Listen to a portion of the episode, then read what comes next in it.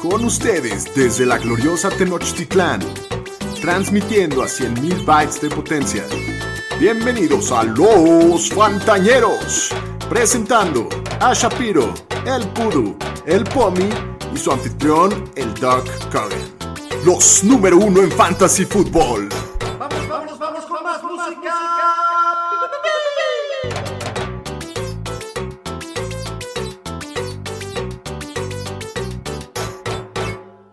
Bienvenidos todos al podcast de los Fantañeros.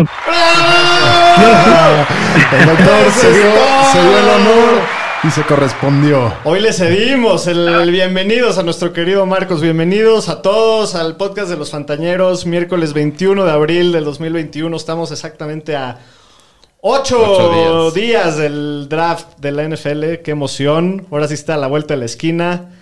Marcos, antes que nada, gracias por ese tremendo bienvenidos. Te lo, te lo ganaste y, y cumpliste. Y pues gracias a todos por estar con nosotros. Yo soy Alex Cogan. Pomi, ¿cómo estás el día de hoy? ¿Te ves con, bien con tu nueva playerita? Excelente, doctor. Estamos estrenando nuevas pieles ahí que nos hizo Don Chango. Un saludote por allá. Y- Muchas gracias. Y nos, Gracias. vemos, nos vemos muy lindos, ¿no? Muy uno, elegantes. uno de, los buenos, de los buenos fans, el ¿Qué- Don Chango, qué- ¿no? sí es, Muy participativo. ¿Qué opinas. Marquitos? ¿Qué opinas de las nuevas, de las nuevas pieles de los fantañeros? Me parece excelente el logotipo, la imagen. No sé quién se ha encargado de ustedes, pero está increíble. Como vieron, estoy practicando toda la semana para, para el grito y gracias por, por, por cedérmelo. La verdad que era un sueño mío, lo acabo de cumplir y ya tengo ya tengo ahí un- chequeado uno de mis sueños. Este, eh, pues no, pero gracias, gracias. Y la verdad, emocionadísimo aquí. Gracias por la invitación de nuevo. Estamos a una semana del, del draft, que para mí es el momento más emotivo de todo el año. No sé si es algo triste o no, porque uno quiere que su equipo contienda, pero, pero bueno, estamos aquí listos y gracias de nuevo. Emocionados de tenerte por segunda semana consecutiva para seguir con nuestra serie de prospectos de- del draft. Daniel Shapiro, bienvenido, ¿cómo estás? Pues muy bien, ya contento que ya empiezo a sentir el, el- el fantasy en las venas. El- las cosquillitas. El, el Dynasty se empieza a poner caliente. La próxima se semana ya bueno. vamos a poder saber más o menos a quién nos toca agarrar en el, en el draft del Dynasty. Sí, en el draft del Se empieza a Dynasty, en los dos drafts de Dynasty que tenemos, señores. O Daniel Aroesti, bueno. También conocido como el señor Estadísticas, el señor Pudu. Bienvenido a tu casa, Aro. Gracias, gracias. Pues ya ahora sí una semana y ya urge que llegue el draft. Ya como fan de San Francisco ya, Y aquí también, ¿no, señor Estadística? Aquí andamos. pues sí, aquí andamos. Pues buen capítulo el que les tenemos hoy preparados. Antes que nada, vámonos con las noticias, Aro. Las noticias con el señor Estadística. Eso. el otro drop. Eso. Muy bien, señor. Ah, fue sin estadística. querer. Muy bien. Muy bien. Pues bueno, vamos a empezar que los Steelers le dieron una extensión de contrato por tres años al head coach Mike Tomlin. Ahora ya está hasta el 2024 en, en Pittsburgh. Nada más así como dato curioso, chéquense esta estadística. Si cumple la extensión de su contrato, los Steelers llevarían en creo que 54 años de historia solamente tres, Tres head coaches, wow, Muy bueno. impresionante. Y de ahí todo el éxito, ¿no? Sí, por eso siempre están ahí. Sí. Y bueno, ahora hablando de corebacks de prospectos, salió una noticia hoy que el coreback de Ohio State, Justin Fields, padece de epilepsia. Este, dice que no le ha afectado en temas de fútbol americano y dicen que va a superar esto como lo han hecho varias personas en su familia, pero ¿ustedes creen que esto le va a afectar en su estatus para el draft? ¿O cómo Antes de ven? que contestemos, ¿te da miedito o no? Porque es tu consen, ya sabes. Es mi consentido, sí, ya sé, pero pues mira, yo espero que lo chequen con un neurólogo y eso y que no haya problema. Ya, ya lo estaban bajando en uno a, a- a Pittsburgh en el 20 o Nah, 22. pero ya, ya salieron varios jugadores que tenían lo mismo, Tiki Barber entre ellos y Alan Faneca, entonces no creo que haya problema. Muy bien. Perfecto. Y cambiando de tema, ahora sí, en no- una noticia triste, se retira el coreback Alex Smith. Me paro y la aplaudo. Me paro de pie. Sí, ¿Qué opinan que- de la carrera de, de Alex Smith? Muy sólida, ¿no? La verdad es que no, no da el ancho que se esperaba como Sí, pick 1. de altibajos tremendos. Normalmente si agarras un coreback en el pick 1 piensas que aunque sea te van a llevar un Super Bowl, algo así, ¿no? No, tuvo unos altibajos tremendos. Lo de San Francisco no le fue bien al principio, lo querían hasta sentar, le gritaron todo el equipo en un Sunday night que querían a David Carr. Luego revive su carrera con Harbaugh, sale con una conmoción y de ahí se va a Kansas. Entonces, Y Kansas también hace un gran papel. O sea, sí cambia la cultura del equipo completamente con Andy Reid y, Y un par de huevos muy bien puestos. Sí, y no, super carrera de Alex Smith. No, eh, sí, creo que y es, el regreso histórico que hizo Sí, de, hizo de lesión. y, y creo que es uno de los jugadores más respetados y más queridos por. Se vio en la reacción de los jugadores, ¿no? Y todo. sí. un Sí, tipazo. no, jugadorazo y el señor estadística es todo un historiador de Alex Smith, por lo que veo. Sí, me, me tocó ahí todo ese pick, la verdad. Me acuerdo Y un, y un favorito del fantasy, ¿no? Otro que se retira. Pues sí, el señor Jordan Reed, que también estuvo ahí en Washington. Tuvo sus un buenos jugador momentos. plagado de lesiones también. Se retira. Y ahora sí, la NFL anunció que el 12 de mayo ya sabremos el calendario para 2021. Muy bien, ya falta poquitito. Ya falta poco. 17 partiditos. Así es. Y también cambió la NFL de unas reglas en cuanto a la restricción de números para las posiciones. Ahora ya van a poder usar este jerseys con un solo dígito en muchas posiciones. A lo mejor va a haber un linebacker con el número 2, un receptor con el número 4. Me gusta, me Está, gusta. está raro. divertido, para cambiarle un poco. Ya veo a Derrick Henry con su número 2 que usaba en Alabama. O al Sí, Dalvin sí, Cook sí. con el Va a 4. estar interesante eso. A ver qué números van a usar. Y también eliminaron el overtime para esta pretemporada la NFL, que pues qué bueno, la verdad, porque de Sí, por sí no, es medio no irrelevante. Ah, sí, ok. Sí, sí, sí. Y bueno, en contrataciones, mis Niners firmaron al corredor Wayne Gallman por una temporada. Está Lo tengo bueno. en Dynasty, ¿lo quieres? Pues luego hablamos, pero bueno, está bien ahí Te lo vendo. También, lo- te lo también lo vendo drafteamos caro. nosotros, Lo ¿no? drafteamos en la liga que nos invitaron. No está mal que esté en San Francisco por, Sí, sí, por sí. cualquier cosa. Pues sí. Te lo vendo a ti, Marquito, si no. ya te vi sonriente. Eh, pues sí, pues, la verdad que con el cambio que acabo de hacer por, por Ezequiel Elliott ya no necesito mucho corredor, pero pues platicamos acabando el programa, seguro. Le gusta negociar al Marquitos. Sí, sí, sí, por ahí estaba negociando también con Shapiro. Le quería comprar a uno de sus corre- corredores, pero no se dejó. No, Le quise son- vender a, a Metcalf. son demasiado luego caros Se, luego se pone de, de necio, pero hay que, Son muy caros hay mis que seguirle intentando. Exacto, exacto. Hoy salió un rumor ahí de, bueno, una noticia en Filadelfia que el coach Nick Siriani dijo que Jalen Hurts no tiene asegurada la titularidad para la semana 1 y que hay competencia abierta ahí en Filadelfia. ¿Contra quién? Contra el señor Joe Flaco. Patrañas. Ah, claro. Patrañas. Patrañas. Bueno, Le eso fue están, lo que le están metiendo un cuetito en el culo para que se ponga a entrenar y ya. De acuerdo. Correcto. Hasta aquí mi reporte, Joaquín. Draft 2021 con nuestro invitado especial Marcos Sacal. Muy bien, pues muy contentos de tener esta tradición que se va a hacer cada año de los Fantañeros, que es hablar antes del draft de los prospectos. Como ya se, ya presentamos a nuestro querido invitado, que también va a ser anual, entonces no hagas planes en estas fechas nunca en tu vida. Coban, eh, cuéntanos cuáles son sus, su- sus redes sociales del señor Marcos. Draft Misterio en, Bueno. en, en Twitter, ¿no? Así es, Draft Misterio en Twitter y ustedes están asu- asumiendo que esto va a ser un tema anual, pero pues primero déjenme a- hacer un buen trabajo para que se queden satisfechos. En una de esas sí, Yo pensé que en una de esas y los, y los decepciono un poquito. En una de esas trae puro bostazo Exacto. y Sí, sí, estás, estás en el asiento caliente. en la cuerda floja. Después de, después de las bombitas es. que nos echó en el coreback, que está arriesgado su, su draft. Pero bueno, hoy emocionados porque hoy tenemos dos posiciones muy importantes para Fantasy. Vamos a ver cómo están las clases de este año de receptores, de tight ends y todo lo que implica alrededor de Fantasy, ¿no? Las clases de receptores de tight end Tight ends. y ya, uno. ¿Y ya? ¿No? Ah, nada más hay uno. Está bien, pues nos arrancamos con la primerita. Perfecto, perfecto. ¿Cómo quieren? And Manning's to heave one. There's oh, there's a flag. Beckham a one-handed catch. How in the world? Oh my goodness! Oh my goodness. la, la atrapadón de, de Beckham. De Odell Beckham. Muy bien, pues a ver, Marquitos, vamos a arrancarnos con el principio del asunto. ¿Cómo, antes que nada, ¿cómo ves la clase de receptores este año? El año pasado fue una clase histórica de receptores. ¿Cómo se compara este año? El año pasado fue una clase histórica y este año mi predicción es que también va a ser una clase histórica. Ya son cuatro clases seguidas de receptores buenas. Eh, también si nos vamos un poquito atrás, también estamos hablando de, de hace dos años donde salió eh, Brown. McLaurin, donde salió DK Metcalf. DK Metcalf, AJ Brown, Este, correcto. Y Divo Samuel también. Entonces estamos hablando de Nicole Harman. Nicole Harry también. Pero bueno, no, ese es un bot, la verdad. Fue el primer pick de los 10 años. Ese es más malo que pegarle a tu mamá en el Día de las Madres. Increíble. Y, bueno, un jugador que nunca pudo crear separación en, la NFL. Y, bueno, pero hablando de esta clase, estamos hablando de, de una clase increíblemente profunda. Voy a ir de lo general a lo particular es una clase donde puedes encontrar receptores que van en rutas verticales, receptores que juegan la posición de X en el slot, eh, todo tipo de jugadores y dependiendo de tu ofensiva, eh, el jugador que más se va a acoplar a ti. Y, bueno, pues empezando eh, a hablar de, los receptores que están en el tier 1, todo el mundo ha escuchado hablar de Jamal Chase y de Devonta Smith, ellos son los dos jugadores que probablemente se van ir primero en el draft. Si, si me empiezo a ampliar un poquito y me quieren interrumpir.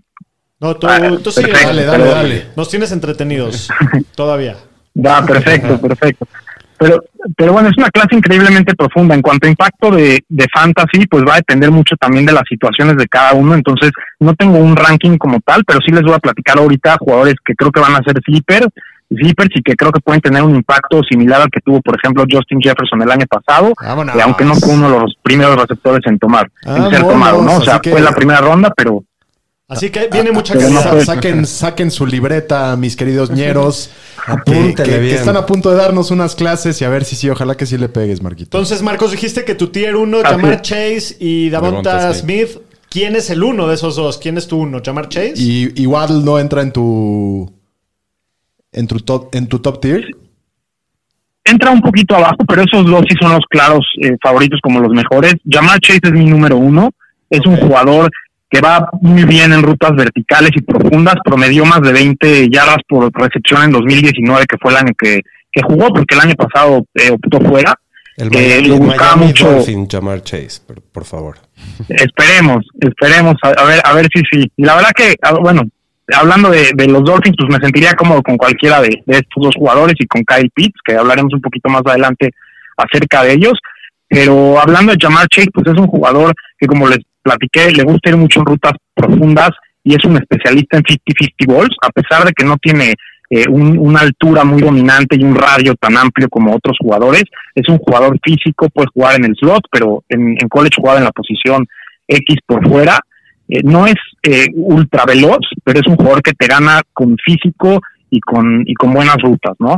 Comparado con. Ese es el número uno. Comparado con prospectos. O sea, estamos hablando que es una clase de drafts muy espectacular. Y si Chase es el número uno, ¿cómo lo compararías con prospectos saliendo de college? Por ejemplo, eh, Julio Jones saliendo de Alabama, que también fue top 5 en, su draft. ¿Es, ¿Está del calibre como prospecto o, simplemente no, no, le llega a ese, a ese piso? ¿Cómo lo ves? Bueno, hay que recordar que Julio Jones cuando salió de su draft no fue el primer receptor que fue tomado. Eh, AJ Green fue tomado antes, unos, unos picks antes, si, no me equivoco. Y, Julio, Jones tenía problemas en. Creo que fue al revés. Fue Julio, fue Julio. Fue Julio, que fue como el pick el 3. 3 en un tradeazo de Atlanta. Sí, y que yo me acuerdo, ahorita lo puedo volver a checar, pero según yo fue AJ Green y luego fue Julio, y luego fue Julio Jones. Eh, pero Julio Jones tenía problemas de, de, pases que tiraba en Alabama y, y un, un, poquito de problemas de concentración. Era un jugador que su físico prototipo, la altura, el radio, definitivamente este era un, gran prospecto, pero creo que Jamar Chase eh, es, un jugador que saliendo de colegial proyecta todavía mejor que Julio Jones. No creo que vaya a tener la carrera de Julio Jones, o sea, no estoy diciendo eso, pero Julio Jones tenía tenía un poquito de, dudas en cuanto a su concentración. Órale. Eh, tampoco, tampoco me parece. Está bueno, está bueno, me gusta. Tampoco me parece que, Sí, tampoco me parece que Jamar Chase es un prospecto. sí se fue, Marco está en lo correcto. Sí se fue primero AJ Green en el 4 y Julio, Jones en el 6. Burros. estás, sí, correcto. Estás este, queriendo dormir el velador tú, ¿eh? Te los espero un examencito. Quiere bañar el pescado, Koga. ok. Sí, sí, sí. Muy bien. Pero Sí, bueno, hablando igual de, de Jamal Chase, pues sí, sí me parece un gran prospecto, pero tampoco me parece que es un un prospecto once in a lifetime que sale cada 10 años. O sea, creo que cada dos o tres años podemos ver receptores de su calibre. Y, pero bueno, es un buen jugador, es un jugador listo para aportar desde el día uno a la NFL. Entonces, eh, ese es mi receptor número uno. Muy bien. ¿Alguien está de los fantallones en desacuerdo con Marcos? No, yo Todos es nuestro uno. No, sí. Se ve súper prospectazo. Ojalá que, le vaya bien, ¿no? Tiene todo para, para hacerlo. Muy bien, creo que ya nos adelantaste. Tu receptor número dos es Davonta Smith. Aquí creo que era un poquito más ¿Quieren, de... ¿Quieren escuchar un dato interesante de Davonta Smith? Davonta Smith pesa exactamente lo mismo que yo y mide exactamente lo mismo que yo. Ok. Así de, chiquito está, sí. Así de chiquito está el bro. Y eso que te vio chaparrito, hombre. Está chiquitín el güey. O sea, a mí más que su altura me preocupa su, su, peso. Su, peso. Le va a tener que dar duro al gimnasio para... A ver, platícanos pero, pero ¿qué, corrida de playoffs tuvo? Sí, sí. O sea, el talento es innegable. No corría playoffs. De toda la, temporada, toda la temporada. temporada histórica. El Heisman. Marcos, ¿por qué te gusta tanto Davante Smith? Me gusta mucho por lo fluido que es en sus rutas. Es el mejor corredor, el mejor receptor corriendo rutas de la clase. Es muy fluido. Parecía que está esquiando cuando, cuando atrapa balones y crea mucha separación, tiene unas manos excepcionales. Complementando lo que dice Daniel, eh, tengo aquí un dato muy interesante. Solamente han habido 16 receptores que han pesado eh, 160 libras o menos desde el año 2000 entrando al, en el, draft, ¿no? Y les voy a dar los nombres de estos jugadores para ver qué opinan al respecto y si es un red flag o no su, su cuerpo, su, su peso, ¿no? Bueno, uno de ellos es, es Deshaun Jackson. Ok. Eh, Todd Pixton, Sean McDonald, Marquise Brown, Sean McDonald, Roscoe Parrish, Madres. Sean McDonald de, Arizona State, Roscoe Parrish, JJ Nelson en el 2015, que acabó en Arizona, Trindon Holiday, Brandon Banks, Jalen Saunders, Kevin Lewis y Arnold Jackson. Entonces estamos hablando de un o sea, o sea salió una bueno. O sea, de Sean Jackson. normal, o sea, de Sean tuvo sus años. Su, tuvo sus años. o sea, para llevarte a alguien tan arriba, sí está. Wow. Pues que se vaya al gimnasio. Correcto. Pues sí, a ver, a tener que Ahora sí. Contéstate tu propia pregunta. O sea, después de este dato, lo, ¿cómo lo tienes de dos? Defiéndelo. Creo que Davonta Smith va a ser la excepción de la regla. Creo que Davonta Smith es un jugador extremadamente eh, listo para aportar desde la NFL. Viene de un programa en Alabama grande eh, el tipo dominó contra cornerbacks de primer nivel, eh, con, o sea, por, todos lados en el SEC, eh, lo vimos en el National Championship Game, o sea, es un tipo que, y además de eso, desde que estaba Tua, era el receptor, él y Judy, Jerry Judy eran los receptores que más pases atrapaban, o que más pases les tiraban. Todo el mundo habla de Henry Rocks, el año pasado se fue, fue el primer receptor que se fue, y de Jalen Waddle, que ahorita vamos a platicar un poquito de él pero Devonta Smith y Jerry Judy eran los que tenían los targets.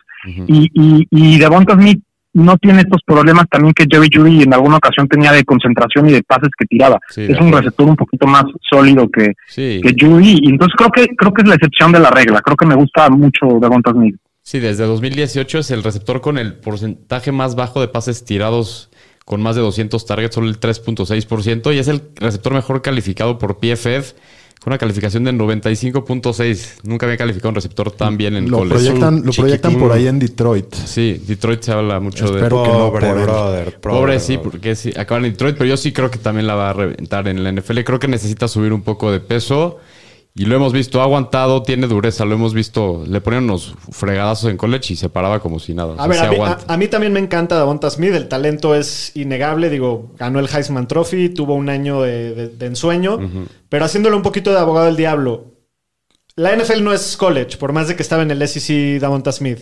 Imagínense jugarle press a, a este tipo de receptores con ese peso ¿Qué tan fácil se va a poder zafar de un sí, no puedes Jalen Ramsey cuando llega y te empuja en el primer instante y, sales volando? O sea, no, tienes que ser muy hábil con los pies y evitar el primer contacto. Y aparte que Alabama siempre es un equipo dominante y hay muchas opciones en el equipo y no, no, es el foco de, la defensiva, ¿no? Correcto.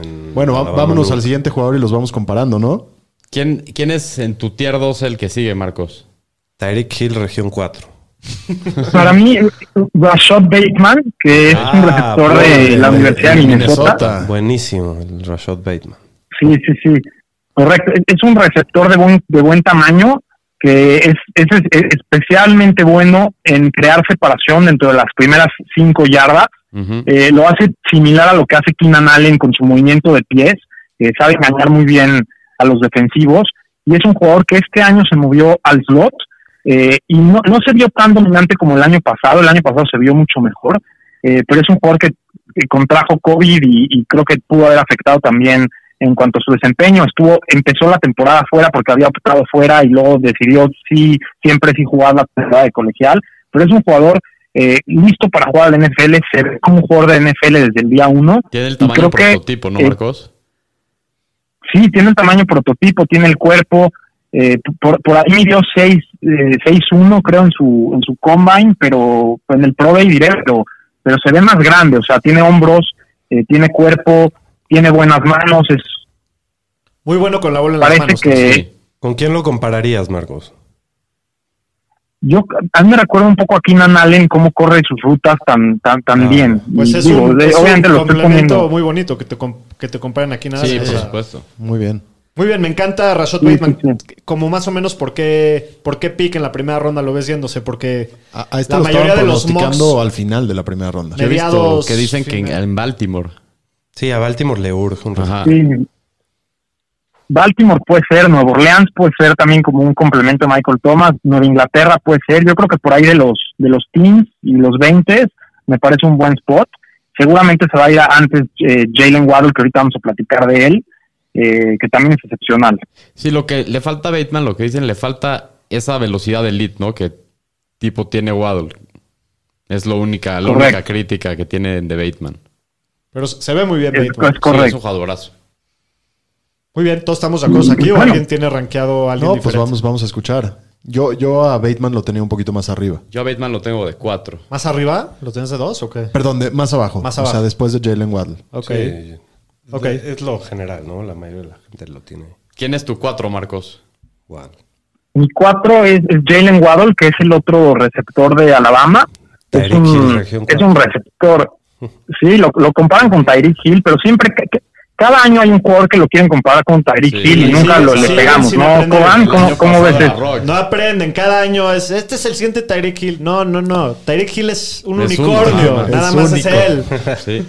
eventualmente va a salir un crack. Siempre se pone insoportable este. No, no, hay muchos receptores buenos, pero de esa velocidad. Y luego, trata de explicar. No, bueno, es que sí, pero. ya, ya, no hay ya, lo dijiste, ten huevos. Dejen de comparar. No hay Tyrix. Exacto. Este, este ahí va a estar, te lo digo. Me encanta el Waddle a mí. Ok, muy bien. Platícanos un poquito de Así es. Pues Jalen Waddle es un receptor que te puede brindar muchas cosas a tu ofensiva, regresa patadas, es un jugador que le puedes dar acarreos eh, en jet sweep, es un receptor que va bien en rutas verticales, es un es ultra veloz, es muy rápido y se ve diferente a toda la defensiva. O sea, cuando el tipo tiene el balón parece que está jugando con, niños chiquitos, es súper explosivo y creo que si acaba en una buena ofensiva, me parece que puede ser súper dinámico. El tema con él, eh, bueno, acabó, acabó la temporada lesionado, pero hay dos razones por las que no la tengo, lo tengo tan alto como a los anteriores primero que nada jugaba en el mismo equipo que Devonta Smith y que Jerry Judy y que Henry Ruggs y era la cuarta opción en la ofensiva de Alabama. No tenía muchos eh, targets, no tenía muchos eh, pases que le soltaban. Entonces creo que eso te habla un poco de quizás eh, el route tree que, que, corre no es, no es tan amplio y, y me parece que, que, también es un jugador que tienes que manufacturarle eh, jugadas para que te, para, que se desmarque. O sea, lo que quiero decir con esto es que no te va a ganar con, con fuerza, no te va a ganar con posesión, y creo que hablando ya un poquito de fantasy, este tipo de jugadores a veces pueden ser un boom o dos. Te hemos visto sí a Tyreek Hill romperla y, ser de los primeros. ¿no? Eh, También decían algo parecido a Metcalf, que no corría todas las rutas, que solo tenía velocidad vertical y la Sí, pero son diferentes estilos de receptores, ¿no? Este es un poco más flaquito, dinámico, más petit, más rápido. Marcos, de lo que no está petit el güey. Estoy de acuerdo. Más, que Metcalf. Sí, más. Sí, bueno, este mide 5 Todos están más petit que Metcalf, hasta AJ Brown.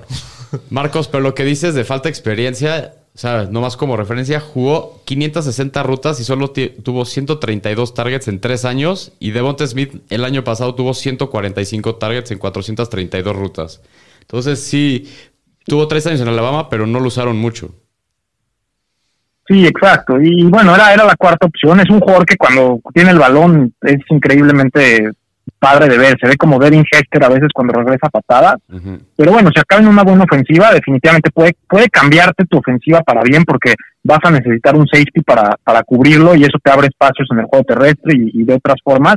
Eh, pero bueno, hablando de fantasy, tendría un poquito de cuidado porque es el tipo de jugador que puede ser un boom o puede ser un boss. Sí, sí es el tipo de jugadores que no lo ves teniendo 80, 100 recepciones, pero probablemente a tener touchdowns de 70 yardas ahí esporádicos en el año, ¿no? tipo Henry Rocks el año pasado. Ajá, más o menos. ¿Con quién lo comparas? ¿Con Hester o eso nada más fue una... O sea, o a, quién a, qué tipo de receptor te recuerda? Tyreek.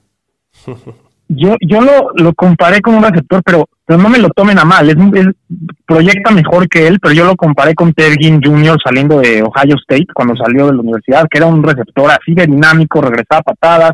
Y, tuvo una, Ted no sé si sigue en la liga, pero tuvo tuvo una carrera larguísima. Probablemente el año pasado también. El año pasado estaba en los Saints, ¿no? Sí, sí, sí.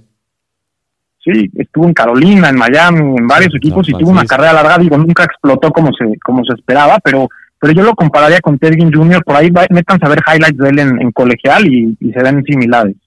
Ok, muy bien. Ese es Jalen Waddle. ¿Quién sigue? ¿Quién sigue?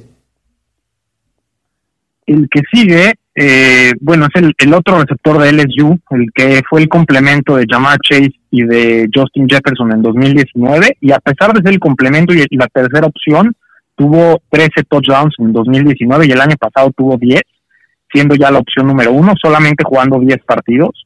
Eh, se llama Terrence Marshall Jr. y es un receptor igual con cuerpo prototipo, mide 6'3, eh, tiene un radio bastante amplio, es un jugador que juega bien en el slant, un poco el estilo como, como le hacía Michael Thomas en, Nueva Orleans, que, pasecitos así de slant cortitos y todos eran primeros y dieces. Un poco así, así jugaba en, en LSU el año pasado y es un buen jugador, igual que Bateman es un jugador que parece un jugador de NFL, que seguramente desde el día uno este, va a aportar y, probablemente acabe a finales de la primera ronda o, principios de la segunda ronda, pero puede convertirse en un receptor número uno porque las cualidades físicas las tiene y la producción también. ¿Alguna preocupación con su salud? Pues, no tanto. Y hablando de eso, otros jugadores también, por ejemplo, de Jalen Waddle también estuvo lesionado y no, no se ha hablado mucho de su salud. Eh, creo que no, le pondría demasiada atención a eso. Muy bien. ¿Todos de acuerdo? Sí, sí. De acuerdo, sí. ¿Algún otro así, Marcos, que te guste? Kadarius Tony o... Elijah Moore de All Elijah Moore. Sí, eh, bueno, esos dos jugadores. Saint Brown. ¿Qué tal es mi favorito de toda la clase. ¿Sabes que es el hermano de Quanimus? Saint Brown. Sí. sí. Para nombrecitos les pusieron sus Tony, Tony, Elijah Moore y Rondal Moore son jugadores eh, similares en el sentido que son, son dinámicos, un poco pequeños, juegan mejor en el slot que, que por fuera. Eh, pero bueno, si acaban una buena ofensiva, pueden ser igual un, un, un bomb, un boomer bust. Eh, para mí, Tony me recuerda un poquito a Percy Harding, es eh, muy elusivo con el balón en sus manos, parece un corredor. Eh, para Fantasy no me encantan este tipo de jugadores porque son jugadores, eh, como ya dije, que, que pueden explotar, pero, pero dependen de la jugada grande.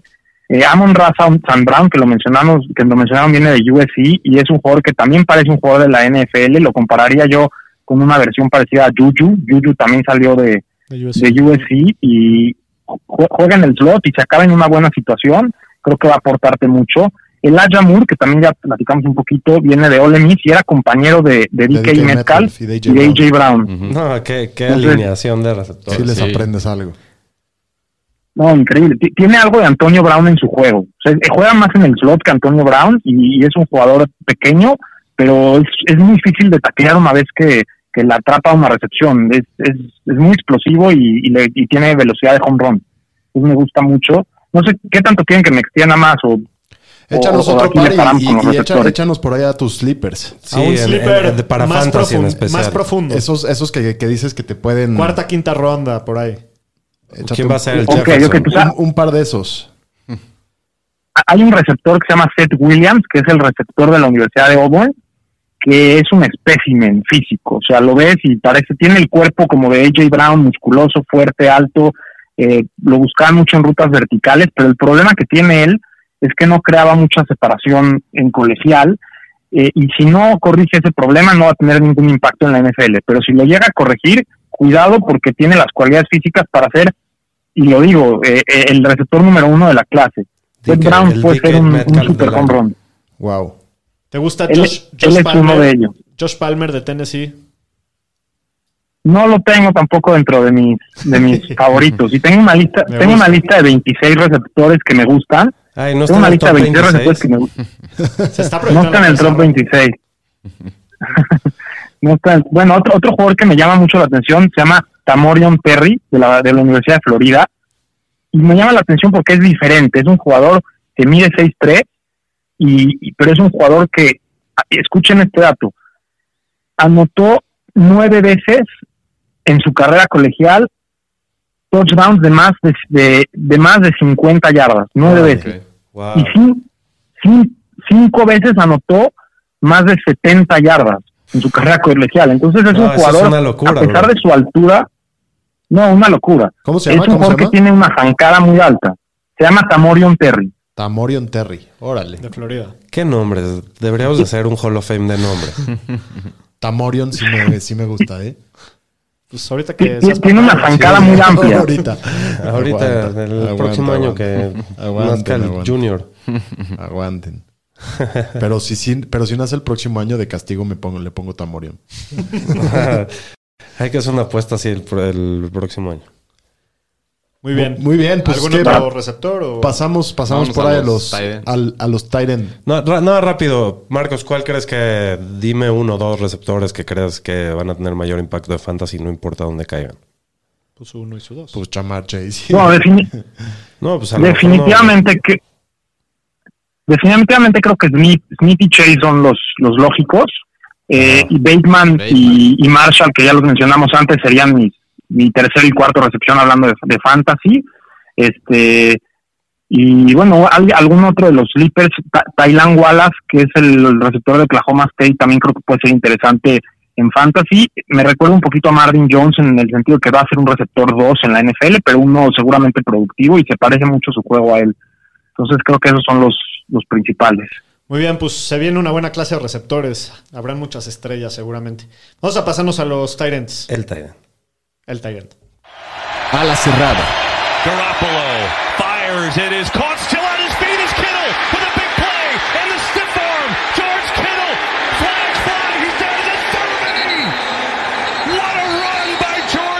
¿Quién hizo el drop?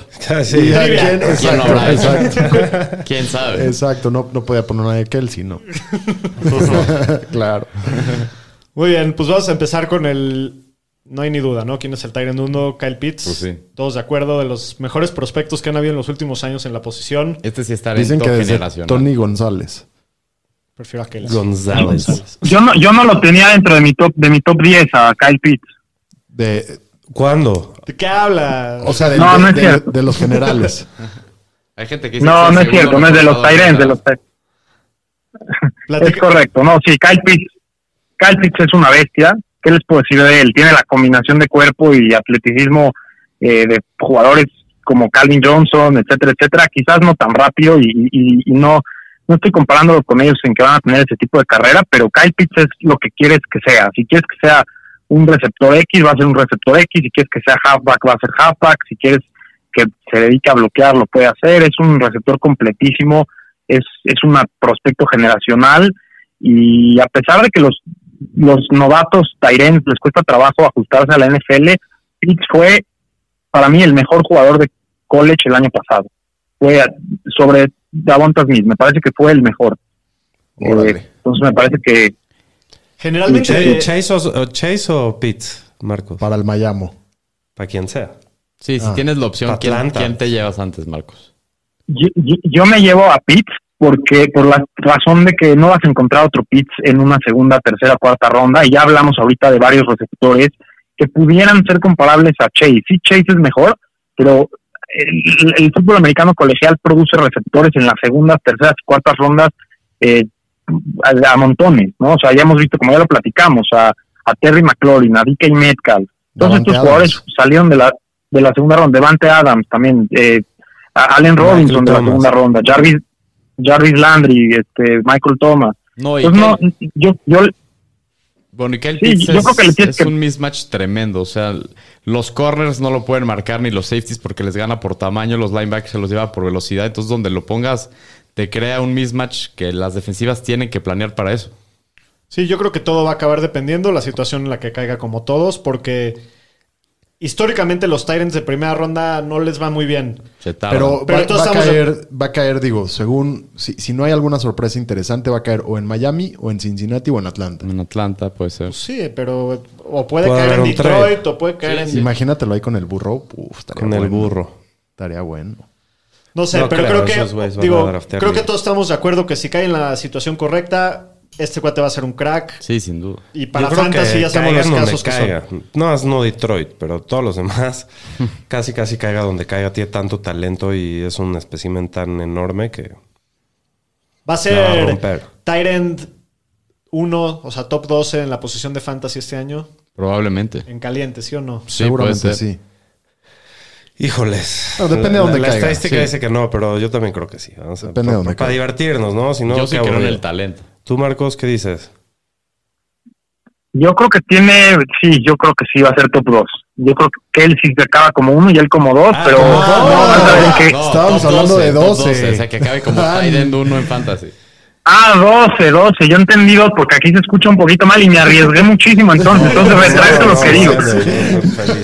Te volviste loco. No, pero ya se, no, ya se encabronó el señor estadística. No, oye, Marcos, me, me, del, entonces me, lo llevo, me lo llevo con el primer pick del Dynasty, ¿o qué? Sí, obvio.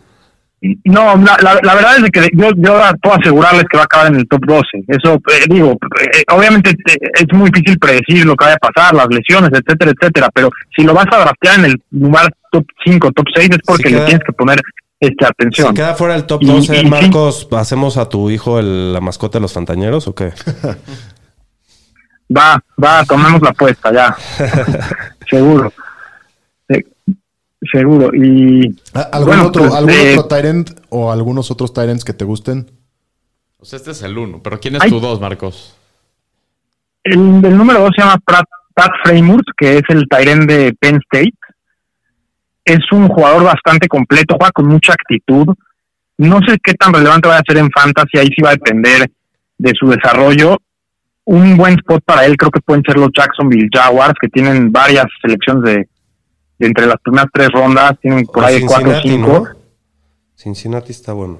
Podría ser. Cincinnati puede ser. Carolina, por ahí también creo que necesitan un, ala cerrada. Eh, creo que puede ser puede ser una buena opción. Búfalo también creo que puede ser interesante para él. Eh, pero me parece que es un jugador que le falta desarrollarse, le falta desarrollar un poquito de masa muscular, pero es un jugador grande, es un buen target, juega muy físico, es muy bueno bloqueando. Creo que es ligeramente mejor que Kyle Pitts bloqueando.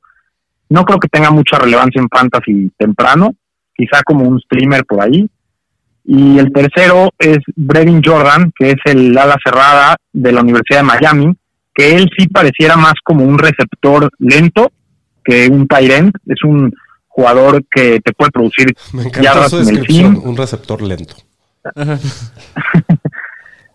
sí, o sea, no, no, es un receptor, no es un un jugador muy físico, no es un Tyren muy físico, pero es un Tyren que te va a producir mucho en yardas aéreas. Eh, ¿Con quién lo, lo, compararía? Lo puedo comparar, eh, por ejemplo, aquí tenía una comparación de él, puedo decir con quién lo, comparaba. un receptor lento me suena como un Jason Witten.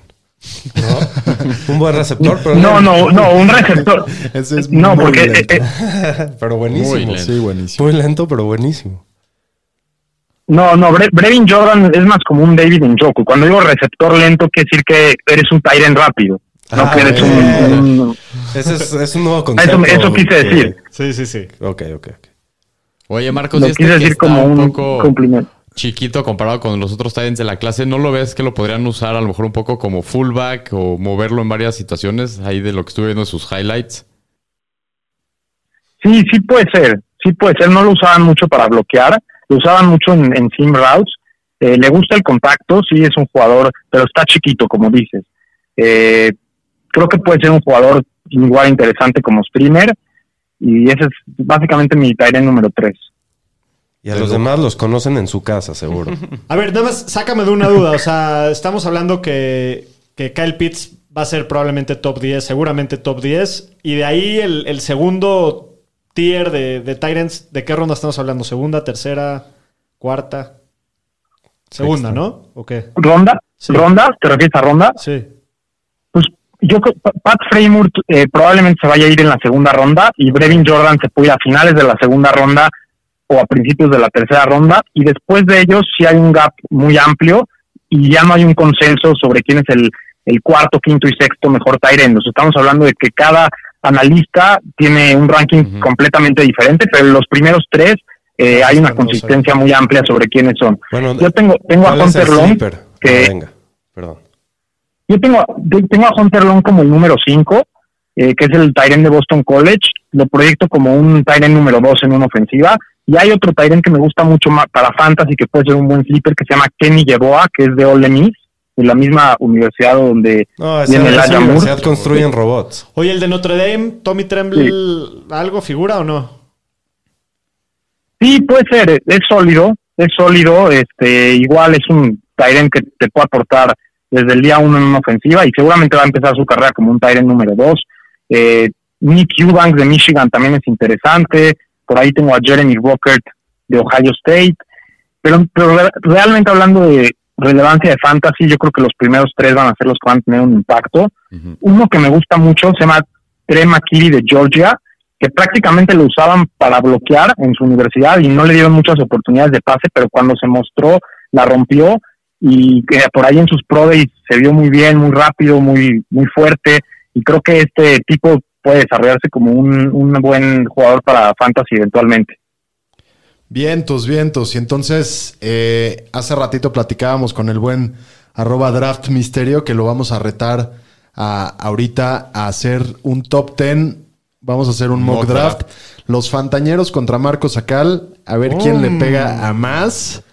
Y el que pierda, pues ya, ya, ya platicamos por ahí de, no sé, de alguna puestita. Ahorita le damos una pensadita que, se va a pagar. ¿Estás listo, señor Marcos Acal? Estoy listo, muy listo. ¿Ustedes? Listos. Venga. Venga. El mock draft. mock draft de los Fantañeros. Contra Marcos Sacal.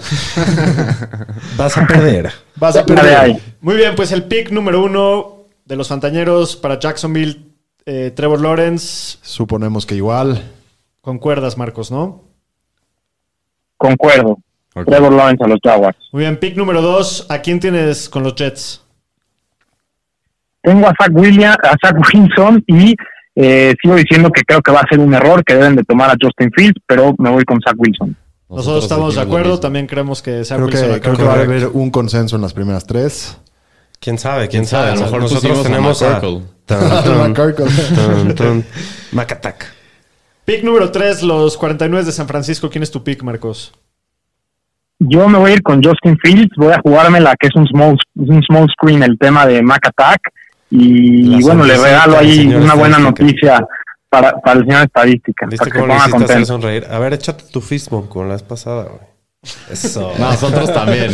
Nosotros también nos vamos con Justin Nosotros también queremos que se vaya Mac Jones por su reacción un ratito, pero, pero creemos que es Justin Por favor, lo graban, ¿no? No va a estar, lo graban, por favor. No, no va a estar él tampoco. No, pero voy a pedir que ah. me graben. que te graben. señora, ¿ya ves coger San Francisco? ¿Me graba? Sí, exacto. bueno, muy bien. Cuarto pick, los halcones de Atlanta. ¿Cuál es el pick, Marcos? Yo me la voy a jugar por la que se van, van a pensar en el corto plazo y se van a agarrar al playmaker número uno que es Kyle Pitts. Van a darle chance todavía a Matt Ryan de jugar un par de años más y tratar de, de jugársela para llegar al Super Bowl. Entonces me voy a ir con Kyle Pitts. Bueno, nosotros también creemos que Atlanta va a pasar por el coreback. Pero como, el, como hay que dar un buen coreback, creemos que van a hacer un trade. Y aquí se va a venir el primer trade de, la noche. Y van a hacer un trade con, Washington. Que, se va, que se va a subir al pick 4 para, agarrar a Trey Lance. ¿Cómo la ves? ¿Cómo te quedó el ojo, Me eh? agarraron de bajada porque no, me dijeron que se podía hacer trade, pero bueno, está bien. se pues las voy a pues, pasar. Pues se puede. De aquí en adelante puedes hacer todos los trades que quieran, te quedan seis picks. no, está bien, está aparte te conviene que hagamos trades porque es más mucho más difícil que la tenemos. Eso sí, eso sí. Bueno, me, voy a quedar sin trade. ¿Cómo ves ese, ese pick? ¿Te gustaría? O sea, ¿te, te late que pueda llegar a suceder o no? Estamos muy, muy muy. ¿Qué, doctor? Mira, es que ya lo iba a decir, pero me, controlé. De, desde el punto de vista de Atlanta, no sé si estaría a favor de hacerlo, porque sí estoy de acuerdo que no están un jugador fuera de llegar a- al Super Bowl, necesitan varios jugadores en, en la defensiva y profundidad, pero sí creo que si tienes la oportunidad de agarrar un coreback eh, top ahí o a Kyle Pitts, te tienes que ir por la calidad antes que la cantidad. Entonces, eh, pero desde el punto de vista de Washington me parece que hace sentido y seguramente van a, a tratar de hacerlo, Lo van a ya sea con. Atlanta, ya sea con Cincinnati, con Miami, para adelantarse. Muy bien. En Con el quinto pick, eh, los Bengals de Cincinnati, ¿quién, ¿quién van a escoger? Los Cincinnati Bengals van a escoger a Jamar Chase para hacerle la vida fácil, no fácil, porque creo que sería la vida más fácil si draftearan por ahí a Penny Sewell de Oregon, pero quieren poner contento a Joe Burrow y creo que van a, a darle esa arma y tomar un tackle ofensivo en la segunda ronda, que también es una clase muy profunda en cuanto a tackles ofensivos. No, no se me hace descabellado No, para nada. esa, esa estrategia. O sea, Está horrible tu estrategia, Marcos. Ojalá y nunca pase y pierdas la apuesta. serían, sería Ya muy sería inteligente, ¿no? De los Bengals tener su receptor uno y aparte. No lo van a hacer, ya te lo dije. No lo van a hacer. Bueno, nosotros tenemos a, yo- a Penei Sewell. Nosotros sí, sí, sí creemos que se van por el tackle para proteger. Ya, ya se voló el ACL Burrow un año. No quieren los mismos resultados y creemos que va a ser su prioridad. Perfecto, Muy me bien. parece. Este, Con el siguiente pick, los agresivísimos delfines. nosotros tenemos que agarran a Jamar Chase, que, que contigo se fue en el pick anterior a Cincinnati. ¿A quién, ¿A quién tienes tú que seleccionan tus Dolphins? yo creo que así como los los Bengals van a, a poner felices a, a Joe Burrow, creo que los Dolphins van a, a hacerle el favor a Tua Tagovailoa de darle el arma que él quiere, que es Devon. Eh, creo que si llegaran a caer Jamar Chase o Kyle Pitts serían las elecciones, pero en mi mock no cayeron porque fueron tomados antes, entonces creo que el mejor disponible es Devonta Smith y se van a ir por él. ¿No crees que podrían agarrar a Sewell? Es un jugador de mayor valor en el draft, en un draft tan lleno de receptores, con tanta profundidad. Misma estrategia que hablas de, de Washington, ¿De Washington? de perdón, de, de Cincinnati. Mira. Así como, así como está profundo en, en línea ofensiva, está profundo en receptores, ¿no? Sí, y, y- y me gustaría Sewell porque me parece también que es un jugador eh, excepcional, pero también creo que ya los Dolphins toman la decisión desde hace mucho tiempo que van a agarrar un playmaker y creo que es lo que va a pasar, porque si fuera el caso de que quisieran a Sewell sí o sí, se hubieran quedado en el pick número 3, no creo que se hubieran echado para atrás y tomarse ese riesgo. Entonces creo que van a agarrar un playmaker y por otro lado en esta semana contrataron a DJ Fluker que pues te, da un poquito de profundidad en la posición, eh, ya veremos si va a ser titular o no, pero también el año pasado eh, draftearon a, a Robert Hunt en la segunda ronda, a Austin Jackson en la primera, en la línea ofensiva. Entonces creo que quieren desarrollar a estos jugadores jóvenes y quieren darle playmakers a, a Pues Tua. qué, te- qué terror, qué terror tu historia, Marcos. Bueno, pues Daniel Shapiro no A ver, no ya quiere a veremos. Devonta Smith, Pues aparentemente. ya, ¿escuchaste la lista que recitó el señor hace rato? Sí, pero dijo que es la excepción. Bueno, sí, tampoco es Dios, Marcos. O sea, Bueno, y en, en el 7, No, pero a ver, Marcos está haciendo una, un cuento de hadas. O sea, está reuniendo a Jamar Chase con Joe Burrow, está reuniendo a Davonta Smith con Tua. Todos somos mejores amigos y, Sí, sí, y vamos sí. a recoger Pura girasoles. Sí, está sí. padrísimo. bueno, siguiente pick. Siguiente pick, Detroit. Nosotros tenemos que, que agarran al receptor Jalen Waddle de, de Alabama. Ya hablamos un poquito de él. ¿Tú qué, cuál es tu pick? No, me, me parece un muy buen pick el de Waddle, en especial porque Kenny Golada y pues se les fue y, le hace falta playmakers en ese en ese equipo, sí. Pero yo me voy a ir con Penny Sewell, se van a ir por el mejor jugador disponible que tengo en el board. Muy bien. Con el siguiente pick, Carolina escoge con el número 8. les cae el, el gravy a Carolina, ¿no? El, el- sí, nosotros el sí nos, arriesgamos un poquito y creímos que, que Kyle Pitts puede caer hasta Carolina. Ok, ya veremos, puede ser, puede ser, lo dudo, pero pero interesante. ¿A quién tienes tú con el Eh, pick y de bueno, Carolina? que- yo con el pick de Carolina tengo a Rashan Slater, que es eh, otro tackle ofensivo, que tampoco jugó este año, pero pero se mostró increíble No, contra. Chase Young. Es un crack y puede jugar en todos lados de la línea, puede jugar de guard, puede jugar de tackle derecho, izquierdo, y creo que si no fuera, en, en un año cualquiera sería el tackle número uno, pero este año está atrás de Penny Sewell y me parece que también es un muy buen pick para Detroit. Muy bien. Siguiente pick. Para Carolina, disculpen, Sí, para para, Carolina. Carolina. Con el pick 9, Denver tiene, está en el reloj, necesitan Por favor, coreback. que, que- que el señor estadística anuncie este pick con el nombre completo del señor, por favor. Nosotros pusimos al señor McCorkle Jones. Mac Jones de Alabama a Denver. Ok, yo puse a Trey Lance, también coreback, Ok. pero pero creo que se van a ir más por el por el boomer bot, se van a ir más por el home run que Sí, te puede traer en Trey Lance. en Nuestro- nuestro trade ya se fue Trey Lance. Sí. Pero sí, sí, yo creo Ya. que si les llega Trey Lance al pick 10 a Denver, Al 9. Yo creo que lo van ah, a perdón, tomar. al 9 van a correr a entregar la tarjeta antes de, de un abrir y cerrar. Seguro. ojos. Y también yo creo que se da. ¿crees, ahí que, de- ¿Crees que se puedan dar a Mac Jones o, o no les interesaría? Marcos. Pu- Puede ser, pero es que yo no soy muy fan de Mac Jones. Yo yo ni siquiera la tengo con una calificación muy alta. O sea, yo para mí es un jugador de primera ronda a finales de primera ronda y porque tampoco hay algo mejor, mejor ahí. O sea, y, sí entiendo que tiene mucha precisión y anticipación y, y todo eso, pero pues la NFL está cambiando. Como ya lo platicamos en el programa pasado, la NFL necesita jugadores que te puedan aportar de, por Sí, juego pero- terrestre, pero- pero que sean GMs atletas. Los GMs no, Marcos. Los GMs siguen drafteando gorditos este, precisos. Eso sí. No corren nada pies de cemento y pues en una de esas John Elway se, se rifa una vez más. Yo estoy echándole porras a que sí lo haga. Eso sí. Ojalá se vaya a Denver. Yo creo que ahí, ahí se va a ver bien. Muy bien, con el pick 10 escogen lo- los vaqueritos de Dallas. ¿Quién es tu, tu pick En- de, en- de los Cowboys? En los Cowboys yo tengo, bueno, fue un desastre la, la defensiva el año pasado y creo que van a arreglar un poquito ese, la secundaria, empezando por ahí, que también fue un desastre, y Patrick Surtain, el segundo cornerback de Alabama. Chócalas. ¿Ustedes también? igual, sí. También. Después de los primeros tres no habíamos repetido. Nada más, nada más rápidamente. Pues, ¿Te gusta más Pat Surtain a ti que JC Horn como, como corner? O, o, sea, ¿sí tienes a Surtain como tu corner 1? Tengo a Surtain como mi corner uno y no tengo a Horn como mi dos, tengo a Horn como mi tres, tengo a Caleb Caleb Farley eh, como mi dos. Eh, eh, sí, el, el problema de Farley es que ha tenido problemas de lesiones al De final. espalda, sí. Horn me parece un super talento también, pero es un poco touchy, o sea, es un jugador que creo que puede tener problemas con, con penalties un poco al principio de su carrera en la NFL porque le gusta ser demasiado agresivo y creo que le perdonaban algunos flags ahí en college, en college que en la NFL no, pero es, pero me encanta, la verdad es que ese, esa tercia de cornerbacks es muy talentosa. De acuerdo, pues bueno, nosotros también tenemos a, a Pat Surtain, al hijo de... Hay muchos hijos de leyendas. este Sí, de Esta, es una también. leyenda del delfín. Samuel. y de está. Kansas sí. también, Pat Surtain. Fue bueno. Sí. Ya se los Samuel, JC Horn también. de bajada. Sí, Sí. también de Joe Horn. JC Horn es hijo de Joe Horn. Sí, sí, sí. También Joe. Horn es el que festejó con el celular, ¿no? Así es, Nueva crack ese güey. Exacto, exactamente. Sí, sí, sí. Muy bien, pues esto ha sido Muy todo bien. por hoy. Marcos, Muchas gracias, Muchísimas Marcos. gracias. Nos vemos el próximo año. Ya te dije, no hagas planes en estas fechas. Así se tengas alguna boda familiar o algo. Tuve avisando que no puedes.